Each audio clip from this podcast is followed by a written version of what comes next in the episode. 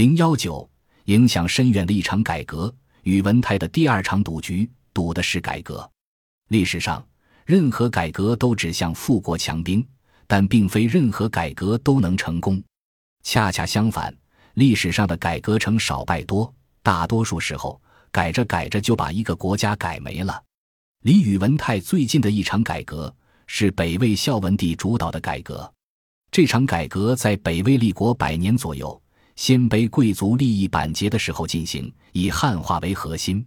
改革者是有魄力的，但改完后北魏也乱了，不到三十年就分裂成了东西魏。从这个意义上看，宇文泰在西魏的改革就是一场冒险式的赌博。没有人意识到这场改革会成功，连改革的推手宇文泰心里也没底。他只知道改革西魏可能会亡，但不改革西魏肯定亡。因此，他选择了相对更有活路的一条路。这场改革涉及广泛，政治、经济、军事、文化等方面无所不包。其建立起来的各项制度，成为北周、隋朝、唐朝的制度滥觞，堪称影响深远。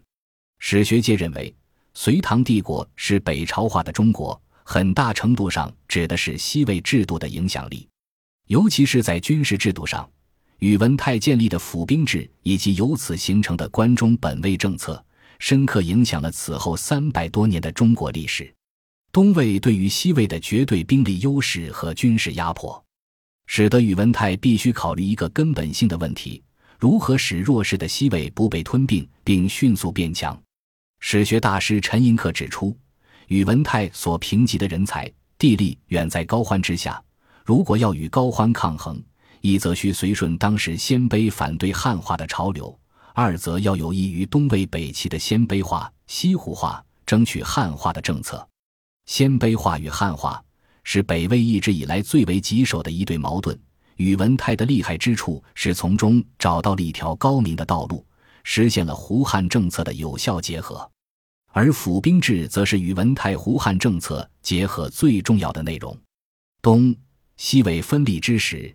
均以北魏六镇军事力量为基础立国，只是高欢分走了六镇的绝大部分主力，宇文泰仅有武川镇一镇的军力，这成为高欢动辄以强势兵力碾压宇文泰的原因。宇文泰要改变军力不足的局面，就必须扩大兵力来源。在原来以鲜卑为骨干的军队基础上，一方面不断吸纳各方部队，包括贺拔越部、侯莫陈岳投降的军队。以及孝武帝西逃的追随者等，另一方面则持续吸收关陇地区地方豪强的私有兵力。这些地方大族及其乡兵虽以汉族为主，但被宇文泰吸纳后，既为原来的鲜卑军队注入了新鲜血液，也解决了地方豪族拥兵自重、尾大不掉的问题。由于当时盛行军阀割据，而鲜卑的军队部落属性很强，基本只认各自的首领。不认中央，宇文泰还急需解决军权的中央集权化问题。宇文泰采取了很高明的一招，设置八柱国、十二大将军的组织结构。具体而言，八柱国除宇文泰和原为宗室代表袁行之外，其余六人各督二大将军，分掌禁旅，合计十二大将军。每个大将军自领开府二人，每一开府各领一军，合计二十四军。柱国与大将军的势力相互交错牵制，有利于宇文泰进行最终的驾驭。特别是各个柱国依次被任命为朝廷公卿，身份由边镇将领变成开国元勋、朝廷重臣，逐渐脱离军旅生涯，从而变相削弱了他们的军事实力，实现了军权的初步集权化。此外，宇文泰将西迁的汉族将领原来的山东籍贯。一律改为关陇郡望。按照陈寅恪的说法，此举是为了断绝西迁汉江的乡土之思，并给予大批出身寒微的汉江富会士族高门的机会。而更重要的意义在于，由此构建关中本位或关中正统观念，强化本地华容族群的凝聚力和认同感，从而与山东将佐征中原正统。宇文泰家族很看重立足关中的周朝历史资源，后来自立的政权干脆以周为国号，这些都是胡汉融合关中化的体现。